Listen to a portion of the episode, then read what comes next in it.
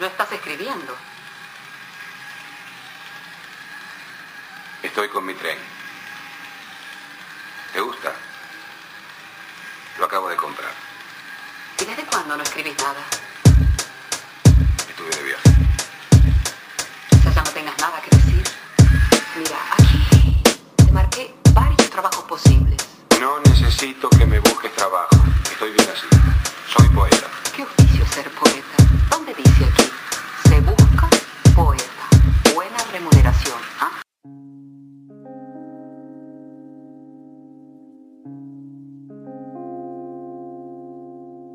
Bienvenidos al podcast Se Busca Poeta, este nuevo espacio en nuestro ya aclamado y afamado podcast de No se hable de fútbol, no se hable, no se hable de cine, pues continuaremos con este ejercicio radiofónico digital con la intención de pues seguir entreteniéndonos con este este mensaje que, que queremos dar a conocer. Vamos a hablar del juicio que se está haciendo a Genaro García Luna, personaje que pues apareció por ahí del año 2000 durante el sexenio de Vicente Fox y su imperio de justicia, de superpolicía, se extendió hasta el sexenio de Calderón con ínfulas de convertirse en algún momento en presidente de este país, ¿no? Entonces, pues lo que estamos dibujando en este podcast es a un personaje del estilo del negro durazo, ¿no? Que, que pues en México desafortunadamente ha habido este tipo de personajes y ahora con el juicio a Genaro García Luna, pues resulta que podría por ahí aparecer acaso, lo dudo, pero podría aparecer la justicia ante pues un tipo que se terminó entregando a los americanos ¿eh? y que hay una expectativa muy grande por lo que pueda llegar a, a decir en un supuesto acuerdo. Eh, lo sabemos, es decir, eh, no nos hagamos tontos, sabemos que pues Vicente Fox y Calderón tienen sus manitas sucias. Por ahí yo recuerdo claramente, claramente, y ojalá alguien de quien nos escucha también lo recuerde, que en algún momento le preguntaron a Vicente Fox acerca de esta lucha que llevaba Calderón en contra del narco y que además hay que decirlo, tantas muertes provocó pero le preguntaban a Fox que qué se podía hacer con el narco y Fox descaradamente dijo que pues se debería negociar. Y por ahí debe estar la declaración, pero Vicente Fox, presidente de este país, expresidente ahora, comentó esa sandez. Lo complicado del asunto es corroborar algo que todos sabemos, que estamos eh, en un país que en algún momento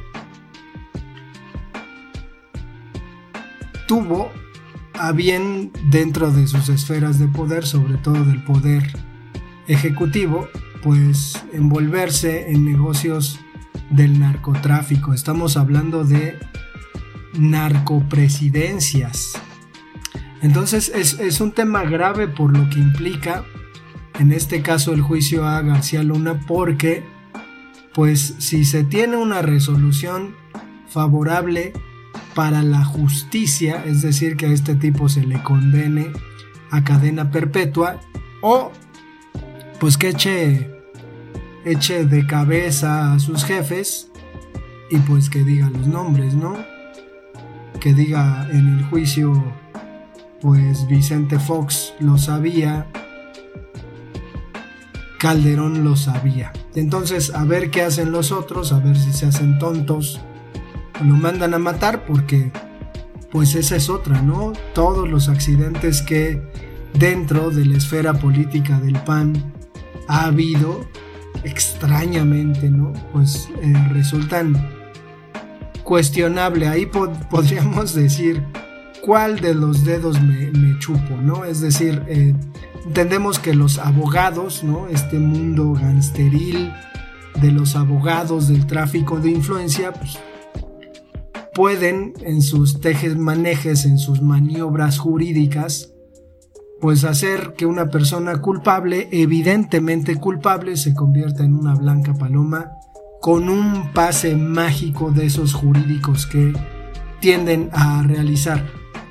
Me interesa comentar que hay una cobertura inusitada en este caso de varios medios de comunicación que digo no sé a qué le están jugando, ¿no? Porque hay que decir que García Luna en el sexenio de Calderón pues llamó a los periodistas para que hubiera una tregua y no hablaran mal del gobierno. Hay que decir que la revista Proceso desde entonces señalaba a García Luna como literalmente un mafioso y un asesino. Pero en este caso, pues podemos considerar que esta reunión, ¿no? De García Luna con muchos medios de comunicación que hoy están indignados y son críticos del gobierno, pues estuvieron ahí asintiendo a este cuate, entre ellos pues Carlitos Loret de Mola, ¿no? Ese periodista mexicano de Latinus que se llena la boca de verdad, que seguramente en aquel entonces le llenaban la boca de dólares. Y, y a mí me gustaría personalmente que, que pues apareciera por ahí embarrado, ¿no? lo, que más me llama la atención es que estos medios de comunicación que ahora están dando cobertura exaltan algo que, que se comentó con respecto al juicio, ¿no? Arturo Beltrán Leiva hizo que el grande secuestrase, levantase a García Luna y dar la noticia en esos términos es bastante pretencioso por lo que significa lo que está pasando en los Estados Unidos. Quizás algunos mexicanos, muchos mexicanos tenemos la esperanza genuina de que lleguen a caer estos personajes impunes que se mueven en la política mexicana y que siguen siendo intocables. Digo, García Luna pues terminó ahí rindiéndose a los americanos, hay pruebas de su vínculo con el narcotráfico. Sin embargo, eh, los abogados son tan tan mafiosos que terminan tergiversando la verdad.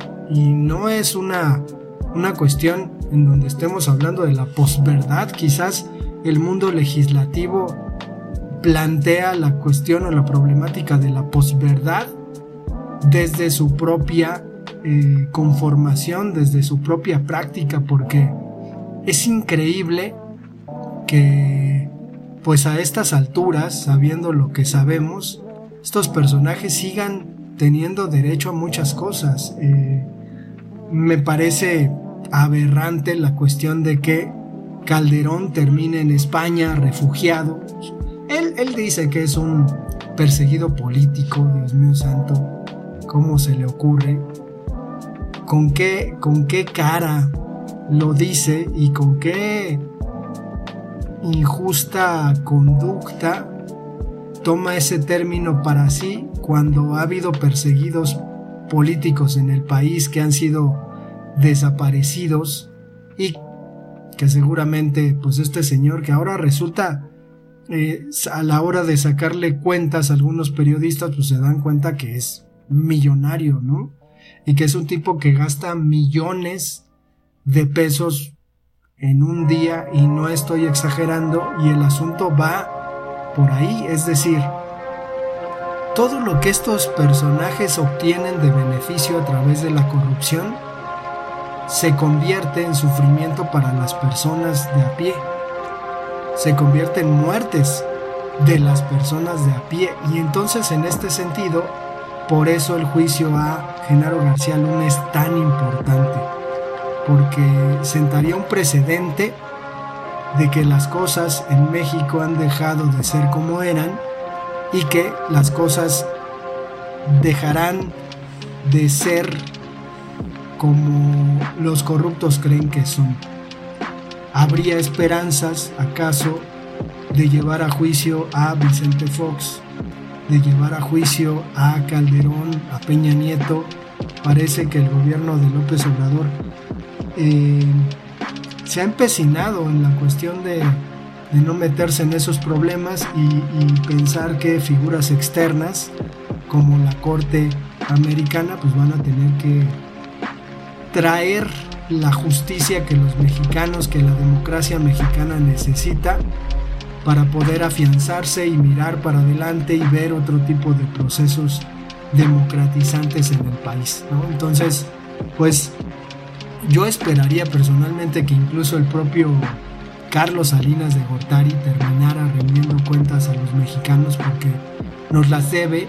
Sin embargo, pues no sabemos qué va a pasar, ¿no? Los medios de comunicación tampoco son puestos en tela de juicio, tampoco serán sentados al banquillo. Digo, Azcárraga nunca, nunca verá esos, esas instancias, ¿no? Que, que bien merecido tenemos los mexicanos que, pues estos tipos deplorables terminen dando cuentas sobre todo lo que hicieron, ¿no? Estos montajes televisivos auspiciados por Genaro García Luna pues son cosas que, la gente terminó viendo y desafortunadamente terminó asimilando y es, es notorio entender que hay demasiadas fosas en este país, demasiadas fosas de ese tiempo y no hay culpables, ¿no? Entonces en este caso pues García Luna, que además es un tipo que tiene un historial ahí muy curioso, ¿no? Porque él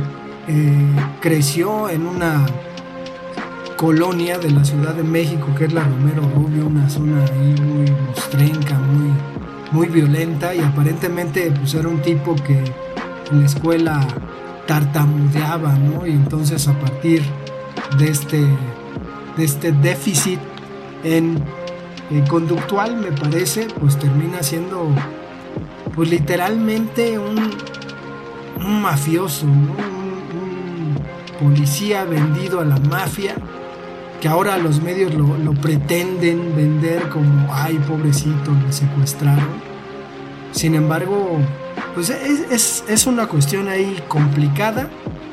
Eh, hay que decir que, la Corte Americana llevará al banco a personajes deleznables de el narcotráfico en este país, personajes que pues han sabido sacar cierto provecho a la hora precisamente de testificar en contra pues, de estos peces gordos. Y pues por ahí eh, el grande ya testificó y por ahí también aparecerá la Barbie testificando en contra de este personaje. Sin embargo, el peligro de que no pase absolutamente nada sigue pues rondando estos lugares miserables, ¿no? En donde puede pasar lo que sea, ¿no? Puede haber alguna tramitología extraña durante el juicio que termine haciendo que este tipo pues en algún momento hasta salga libre. Entonces, ojalá que García Luna considerase el hecho de cómo va a pasar a la historia y en algún momento piense en toda la gente que perdió la vida gracias a, su causa y pues termine siendo justo con su existencia y delatando a sus cómplices que ahora dicen no saber eh, qué pasaba, ¿no? Entonces, pues también por ahí podríamos pensar que, que definitivamente si Calderón tiene razón y, y pues no sabían lo que estaba haciendo García Luna, pues entonces estamos ante el presidente más pendejo de la historia, ¿no? El presidente, que digo, eso se lo podemos atribuir sin duda a Peña Nieto, pero pues un presidente más pendejo que Peña Nieto, ¿no? Un presidente que no es un pendejo, sino dos pendejos. Entonces, híjole, yo no sé si, si Calderón quiera, pues quiera pasar a la historia. Sí digo, ahora es un refugiado político, según él. Eh, gracias a Aznar, ¿no? Que lo tiene ahí dando, dando cursillos. Eh, pues vamos a ver qué pasa. Ojalá que, que pase algo que retumbe a este país, que, que simbre a los políticos corruptos y que pues siente el precedente de que no pueden estar en paz, de, que, de que probablemente la justicia va a llegar y seguramente les tocará. Os agradezco la escucha. Nos seguiremos, eh, seguiremos creando este contenido breve con la intención de que pues continúen escuchando nuestro podcast.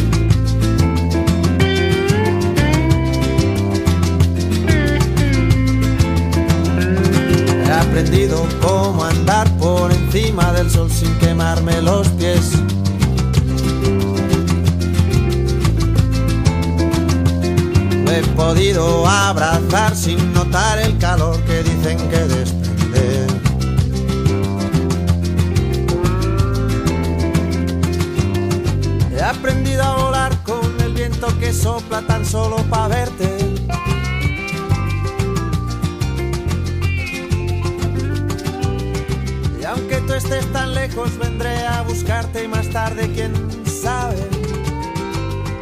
Y más tarde, quién sabe.